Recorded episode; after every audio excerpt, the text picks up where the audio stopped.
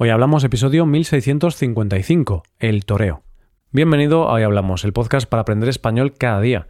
En nuestra web, hoyhablamos.com, puedes ver la transcripción, las explicaciones y los ejercicios de este episodio, escuchar el episodio extra semanal y tener clases con nuestros profesores Adrián y Paco. Todo esto te ayudará a llevar tu español al siguiente nivel. Hola oyente, ¿qué tal? El poeta Octavio Paz dijo, el toreo es poesía en movimiento y del toreo, de su situación y de si los españoles están de acuerdo o no con esta afirmación, es de lo que vamos a hablar en el episodio de hoy. Hoy hablamos del toreo. En otras ocasiones, en otros episodios, hemos hablado de que hay cuestiones donde no hay cabida para el gris, cosas de la vida donde las opiniones solo pueden presentarse de una manera, de manera polarizada, blanco o negro, sí o no, a favor o en contra, bien o mal. Hoy nosotros vamos a tratar un tema complejo en España y es que vamos a hablar de algo que es tradicional, que se ha hecho durante mucho tiempo y que es algo por lo que se nos conoce fuera de nuestro país, el toreo. Este tema divide a los españoles. Hay gente que lo defiende y gente que está en contra, pero no deja a nadie indiferente y las posturas son prácticamente irreconciliables. Es un tema que polariza bastante a la sociedad española. El toreo es una disciplina donde un hombre se enfrenta a un toro en un lugar que se conoce como plaza de toros. El torero, que es el hombre que practica el toreo, va a pie y lleva un capote, que es como una capa grande y que sirve como reclamo para el toro. Este evento se llama corrida de toros. Durante la corrida se va molestando al toro para que ataque al torero y que éste pueda esquivarlo. Al final de la corrida, el torero mata al toro. ¿Desde cuándo se practica esta tradición? Si tomamos el toreo como el hecho de un hombre enfrentándose a un toro bravo, entonces los orígenes del toreo hay que buscarlos en la prehistoria. En aquellos tiempos, según se ha visto en las pinturas rupestres, el hombre daba muestra de valentía cuando había que cazar al animal llamado uru. Este animal era un mamífero primitivo que era fornido, rápido y agresivo, que debido a las vías migratorias encontró en la península ibérica un buen asentamiento. Este animal es importante porque es el antecedente del toro bravo, animal sin el que las corridas de toros no serían posibles. Parece ser que la relación de estos animales con el hombre y su forma de enfrentarse fue evolucionando con los tiempos, y el toro, como símbolo de fuerza y de valentía del guerrero que se enfrentaba a él, está presente en algunas culturas. Pero a nosotros lo que realmente nos interesa es saber cuándo comenzaron las corridas de toros o el toreo tal y como lo conocemos ahora, es decir, el enfrentamiento del hombre y la bestia en un recinto cerrado como espectáculo. Para encontrar el primer antecedente de esta forma de espectáculo, nos tenemos que ir al Imperio Romano. Allí, Julio César introduce el concepto de un hombre a caballo, un esclavo, que se enfrentaba a un toro en el circo. ¿Cuándo se produjo la primera corrida de toros en España? Parece ser que los festejos con toros ya eran algo común en la Edad Media.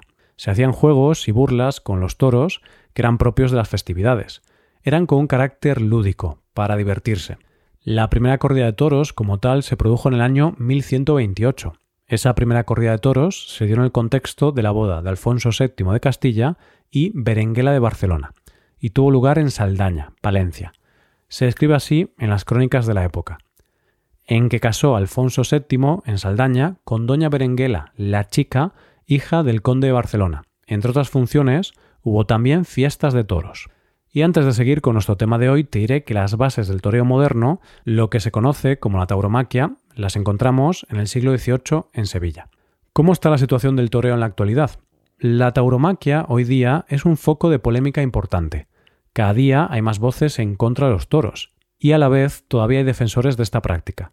Vamos a intentar poner sobre la mesa los datos actuales de cómo está la situación del toreo en España. Si vemos los datos correspondientes al pasado año, vemos que se celebraron 1.546 festejos taurinos. Esto es una buena noticia para el mundo taurino porque supone que supera cifras anteriores a la pandemia, ya que supone un incremento del 8,5% respecto al 2019.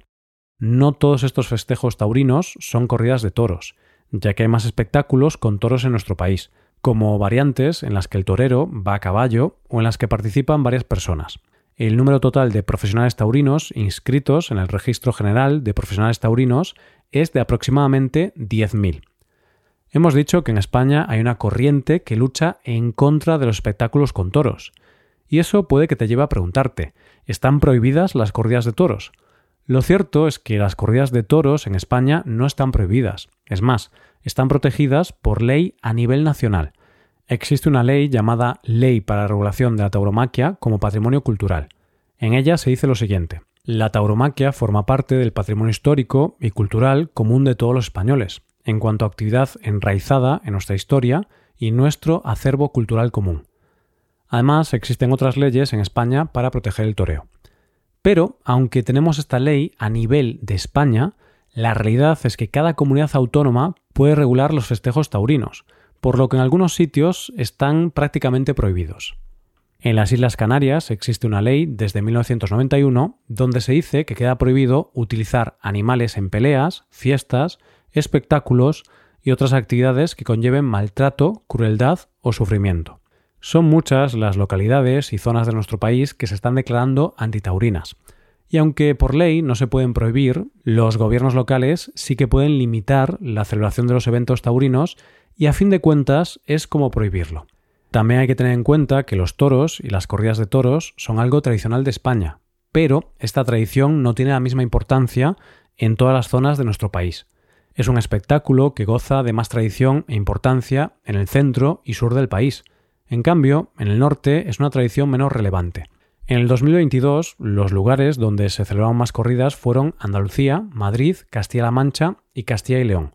Por otro lado, Islas Baleares, Galicia, La Rioja y Cantabria fueron las comunidades donde menos corridas de toros se celebraron. Y por último, en comunidades como Cataluña, las Islas Canarias o Asturias, directamente no se celebró ninguna corrida de toros.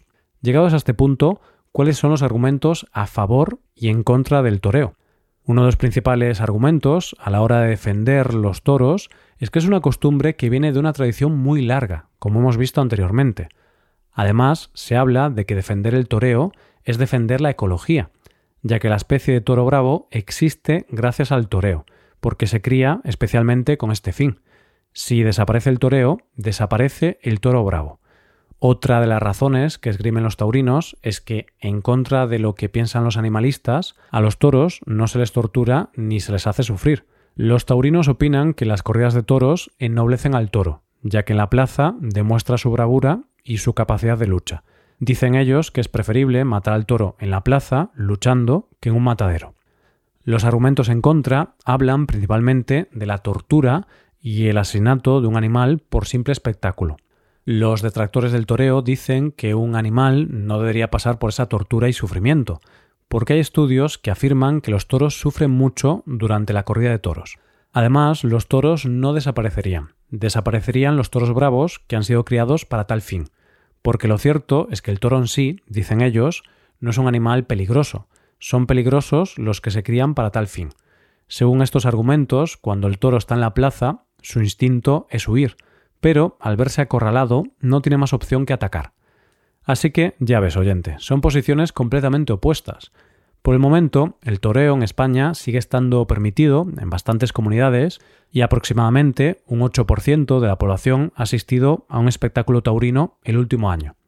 En cuanto a la opinión de los españoles, una encuesta del 2021 preguntaba lo siguiente: ¿está a favor o en contra de los toros?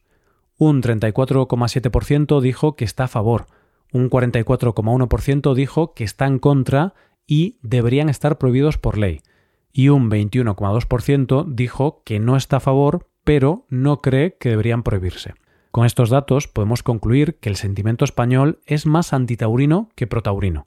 Supongo que si con el paso del tiempo la tendencia en contra de este tipo de espectáculos sigue aumentando, en España se acabará prohibiendo esta práctica y ese será el fin del toreo. Pero eso solo el tiempo lo dirá. Hasta aquí el episodio de hoy, y ya sabes, si te gusta este podcast y te gusta el trabajo diario que realizamos, tu colaboración sería de gran ayuda. Para colaborar con este podcast puedes hacerte suscriptor premium.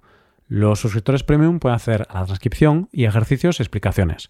Hazte suscriptor premium en hoyhablamos.com. Muchas gracias por escucharnos. Nos vemos en el episodio de mañana. Pasa un buen día. Hasta mañana.